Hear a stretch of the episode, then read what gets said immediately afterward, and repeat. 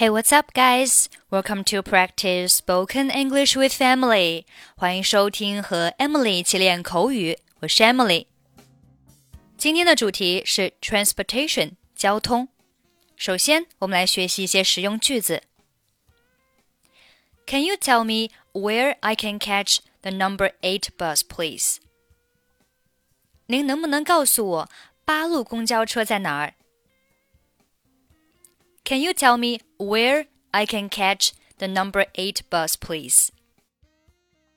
Hurry up, or we'll miss it. 快点，不然我们就赶不上了。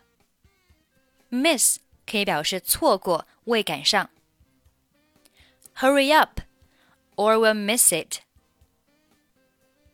We should buy return tickets because they're much cheaper than getting two singles. 我们应该买往返票，这样比两张单程票要便宜。Return ticket 表示往返票。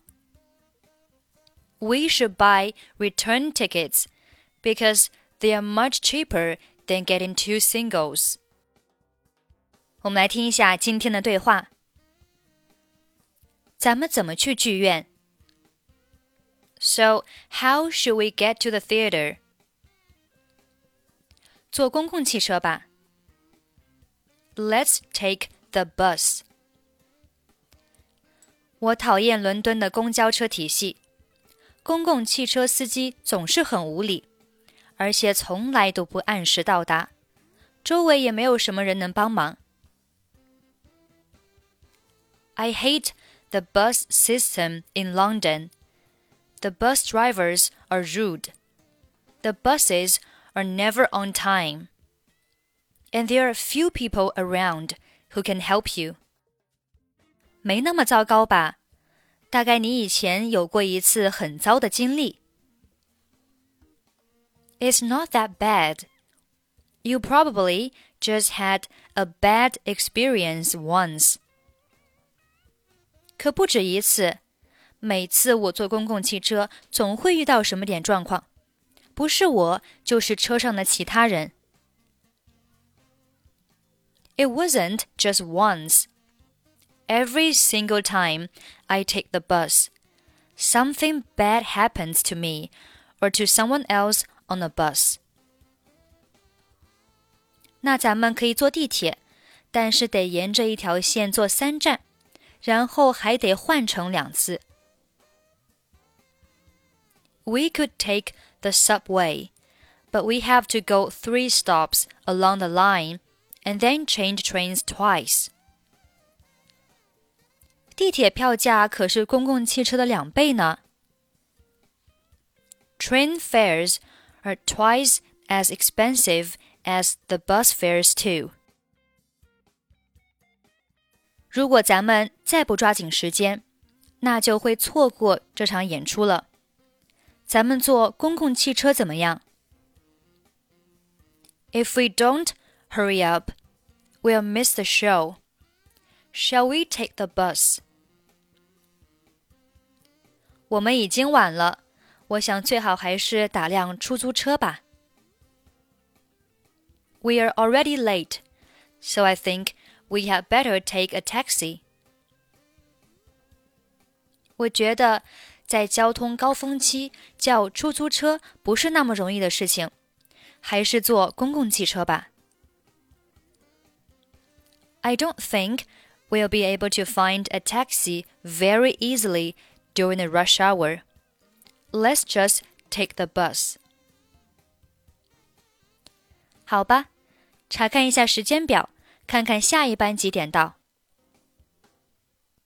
Fine have a look at the timetable to find out when the next one arrives.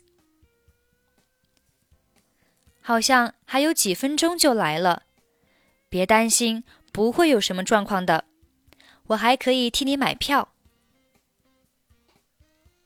It looks like it should be here in just a few minutes. Don't worry, nothing bad will happen. I'll even buy your ticket for you. 谢谢，你真好。Thanks. That was nice of you. So, how should we get to the theater? Let's take the bus. I hate the bus system in London.